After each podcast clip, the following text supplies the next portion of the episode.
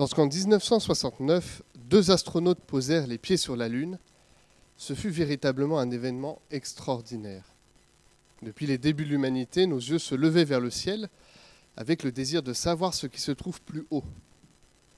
Nous savions que quelque chose se trouvait au-dessus des nuages. Nous avons découvert les astres et les planètes. Nous avions même réussi à envoyer un homme dans l'espace. Mais le 20 juillet 1969, une autre étape a été franchie.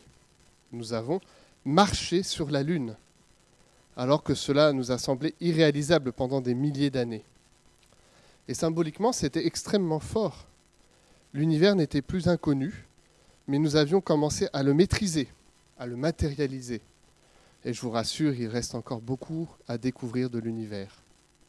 Mais un pas était fait, un grand pas était fait. Pour parler de l'actualité récente, nous entendons beaucoup parler euh, du Covid-19, et bien évidemment, j'ai pu lire énormément de choses sur ce virus, avec le besoin nécessaire de trier le vrai du faux j'ai pu prendre conscience qu'un certain nombre d'éléments nous échappaient encore aujourd'hui, transmission, incubation, médication, mais que nous en savions également déjà beaucoup. Ce qui a changé, c'est que de ce savoir abstrait, je vis en cet instant les conséquences concrètes de son irruption dans le monde, et en particulier en France, en étant confiné chez moi avec ma famille, avec le besoin d'une attestation pour sortir, par exemple. Dans le journal Le Monde, quelques personnes ont été interrogées sur ce qu'a impliqué pour eux d'avoir le coronavirus pardon, ou de connaître un proche touché. Et dans plusieurs de ces interviews ressortent qu'il y aura un avant et un après. C'est d'ailleurs l'expression qui titre cet article dans Le Monde. Il y aura un avant et un après. Ce n'était plus pour eux une connaissance lointaine, mais un vécu tangible, une expérience marquante. J'ai hésité à prendre cet exemple, car il nous touche dans tout notre être, il nous bouscule émotionnellement, car il est difficile de prendre du recul alors que nous sommes en plein dedans, vous et moi. Mais je l'ai fait car d'autres croyants nous ont précédés dans, ce type de situation difficile, de passer d'une compréhension abstraite, lointaine, à une démonstration marquante, qui a tout changé dans leur vie. Je pourrais évoquer Job, qui au chapitre 42 au verset 5 s'exprime Jusqu'à présent j'avais seulement entendu parler de toi, mais maintenant mes yeux t'ont vu. Et il prononce cette phrase alors qu'il est encore affligé de cette maladie qui le ronge. Je pourrais également m'intéresser à l'expérience des disciples dans leur chemin auprès de Jésus-Christ. Et c'est ce que je vous propose de faire ensemble en lisant l'Évangile selon Jean au chapitre 16 des versets 25 à 33. Je vous ai dit tout cela de manière figurée. L'heure vient où je ne vous parlerai plus de cette manière. Je vous annoncerai en toute clarté ce qui concerne le Père. Ce jour-là, vous adresserez vos demandes au Père en mon nom. Et je ne dis même pas que j'interviendrai en votre faveur auprès du Père, car le Père lui-même vous aime parce que vous m'aimez et que vous avez cru que je suis venu de Dieu. C'est vrai, oui, je suis venu du Père, et je suis venu dans le monde. Maintenant je quitte le monde et je retourne auprès du Père. Maintenant, enfin, s'écrièrent ses disciples, tu nous parles en toute clarté et non plus de manière figurée. À présent, nous savons que tu sais tout et que tu connais d'avance les questions que l'on aimerait te poser. C'est pourquoi nous croyons que tu viens de Dieu. Ainsi donc, leur répondit Jésus, vous croyez à présent, mais l'heure vient, et elle est déjà là, où vous serez dispersés chacun de son côté, et vous me laisserez seul. Mais je ne suis pas seul, puisque le Père est avec moi. Il fallait que je vous dise aussi cela pour que vous trouviez la paix en moi. Dans le monde, vous aurez à souffrir bien des afflictions, mais courage, moi j'ai vaincu le monde.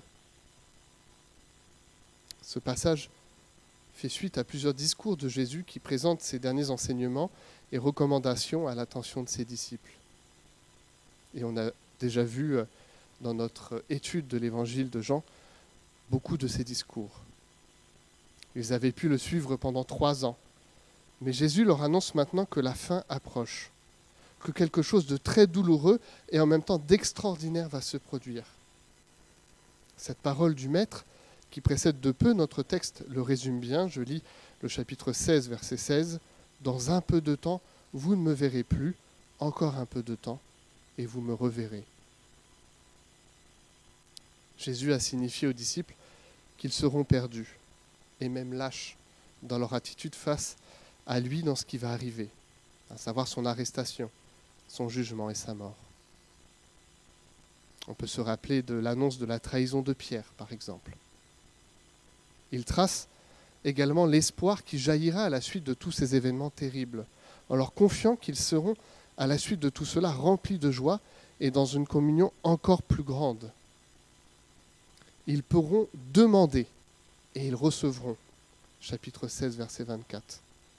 Car ce qu'ils demanderont dans leur prière exprimera la volonté de Dieu par l'œuvre de l'Esprit Saint, du défenseur, dans leur vie. Revenons à notre passage et voyons ensemble ce qu'il nous dit. Relisons les versets 25 à 28. Je vous ai dit tout cela de manière figurée. L'heure vient où je ne parlerai plus de cette manière. Je vous annoncerai en toute clarté ce qui concerne le Père. Ce jour-là, vous adresserez vos demandes au Père en mon nom. Et je ne vous dis même pas que j'interviendrai en votre faveur auprès du Père, car le Père lui-même vous aime parce que vous m'aimez et que vous avez cru que je suis venu de Dieu. C'est vrai, je suis venu du Père et je suis venu dans le monde. Maintenant je quitte le monde et je retourne auprès du Père. Le ministère de Jésus était à bien des égards étrange à ses contemporains. Sa façon d'agir, de s'exprimer, voire tout simplement sa façon d'être laissait et laisse encore aujourd'hui souvent dubitatif. Comme les prophètes avant lui, son ministère enseigne la volonté de Dieu, et cela se heurte à notre incrédulité humaine marquée du péché. Que ce soit ses miracles, ses actions ou ses paroles, Jésus a fait la volonté de Dieu. Dans le début de notre passage, il réaffirme alors deux vérités. Tout d'abord, si sa vie et son œuvre sont accomplies par ses disciples, c'est que la volonté de Dieu leur est à cet instant encore inaccessible. ce n'est pas que ce que dit Jésus n'est pas clair. Il a souvent donné l'interprétation circonstanciée de ses miracles, de ses paraboles ou de ses actions aux disciples. Mais que les disciples ne peuvent pas comprendre car l'heure n'est pas encore venue. Et heureusement, dit-il, elle arrive bientôt. Il faut qu'un événement se produise pour qu'ils puissent enfin saisir son message. Ensuite, Jésus souligne avec force qu'il n'a pas besoin de convaincre son Père de faire grâce aux pécheurs. Le Père et le Fils sont en totale harmonie et la présence de Jésus auprès du Père, par son œuvre à la croix, atteste de cette parfaite unité qui les lie et qui permet que le croyant soit entendu dans ses prières. C'est important parce que bien souvent, inconsciemment, nous sommes tentés de voir Jésus comme influençant le Père, qui serait résistant aux chrétiens. Mais ce n'est pas du tout le cas les deux et même les trois personnes de la Trinité sont parfaitement en accord sur la grâce accordée aux êtres humains qui confessent le Dieu biblique dans leur vie. Que Jésus soit l'expression la plus grande de cet amour, soit, mais ce n'est pas une raison de minorer l'amour du Père pour ses enfants. Lisons les prochains versets. Maintenant, enfin, s'écrièrent ses disciples, tu nous parles en toute clarté et non plus de manière figurée. À présent, nous savons que tu sais tout et que tu connais d'avance les questions que l'on aimerait te poser. C'est pourquoi nous croyons que tu viens de Dieu. Dans cette deuxième partie, les disciples réagissent aux propos de Jésus. Et c'est une belle confession de foi à l'intention de Jésus. Ils reconnaissent l'absolue souveraineté de Jésus sur leur vie et leur cœur, mais aussi sur l'univers entier. Hein, les textes et les, les mots sont forts. Tu sais tout, tu connais d'avance. Pourtant, ces paroles interrogent. L'événement qui permettra la compréhension totale de l'œuvre de Jésus n'est pas encore intervenu. La mort, mais surtout l'événement extraordinaire dont il est question dans ces discours, la résurrection, ne s'est pas encore produite. Ont-ils pu réellement comprendre en avance ce que Jésus leur révèle? Parfois, lorsque le dénouement est proche, on ressent davantage les choses. Ce n'est pas encore tout à fait réalisé, mais cela devient de plus en plus évident. Pourtant, cela ne veut pas exprimer non plus une totale compréhension et acceptation, car l'élément qui fondera l'adhésion et la réalité de notre conviction n'est pas encore intervenu. je vais prendre un exemple familial qui peut-être va vous faire sourire. Euh, lorsque j'étais plus jeune, nous sommes allés à Disneyland. Et on est allé au parc Walt Disney Studio, qui est le deuxième parc de, Disneyland. Et on se promenait avec euh, donc mes deux sœurs et, mes parents, et on a vu une attraction qui s'appelait Roller Coaster Aerosmith. Et on s'est dit, bah vraiment, ça a l'air euh, très chouette. Il y avait plein, plein de, de guitares qu'on pouvait regarder de différentes célébrités. Et on est rentré à l'intérieur sans savoir exactement ce que ça allait être comme type d'attraction. Et on a commencé à se rassurer en se disant que ça allait être quelque chose plutôt euh, à visiter. Et que euh, s'il y avait euh, un, manège là, c'était l'occasion d'une visite peut-être de différents studios, de, grands musiciens avec des clips, etc.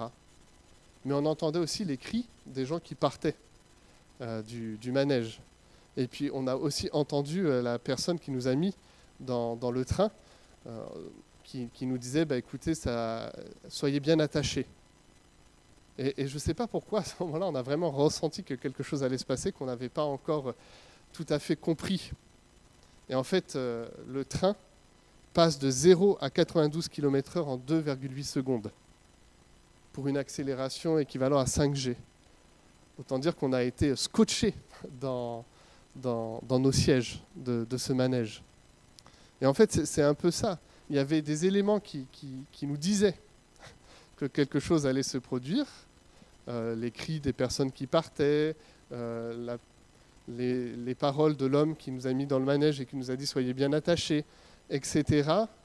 Euh, au fur et à mesure, on se rendait compte que quelque chose allait se produire, mais une fois qu'on était parti, c'était l'expérience qui était faite et qui finalement devenait une réalité, une évidence pour nous. Oui, c'était un roller coaster au sens strict du terme, et très rapide et euh, avec beaucoup de sensations fortes. La suite et fin du passage nous convaincra justement de ce que je viens d'évoquer précédemment, que les disciples n'ont pas tout à fait compris encore ce qui allait réellement se passer. Lisons ensemble les versets 31 à 33. Ainsi donc, leur répondit Jésus, vous croyez à présent, mais l'heure vient, et elle est déjà là, où vous serez dispersés chacun de son côté, et où vous ne me laisserez seul. Mais je ne suis pas seul, puisque le Père est avec moi. Il fallait que je vous dise aussi cela pour que vous trouviez la paix en moi. Dans le monde, vous aurez à souffrir bien des afflictions, mais courage, moi j'ai vaincu le monde. Cette fameuse heure qui vient révélera que les disciples n'ont pas encore totalement donné leur vie au Christ. Cette heure qui fera leur joie devient à cet instant l'heure de l'abandon et du reniement. Tous les disciples fuiront, même le disciple que Jésus aimait, c'est-à-dire le rédacteur de l'évangile que nous lisons ce matin. On le voit au chapitre 21, Jean retourne à la pêche, signifiant de fait son abandon de la foi qu'il avait placée en Jésus.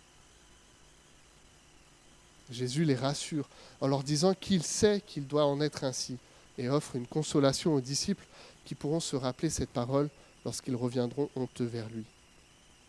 Le commentaire de Charles Harold Dodd, repris par Donald Carson, est édifiant et c'est un juste rappel à l'attention de chacun d'entre nous.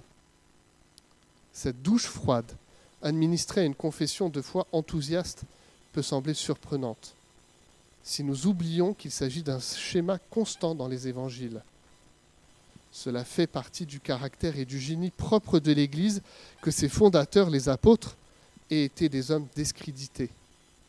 Elle, l'Église, ne doit son existence ni à leur foi, ni à leur courage, ni à leur vertu, mais à ce que le Christ a fait d'eux. Et cela, ils n'ont jamais pu l'oublier.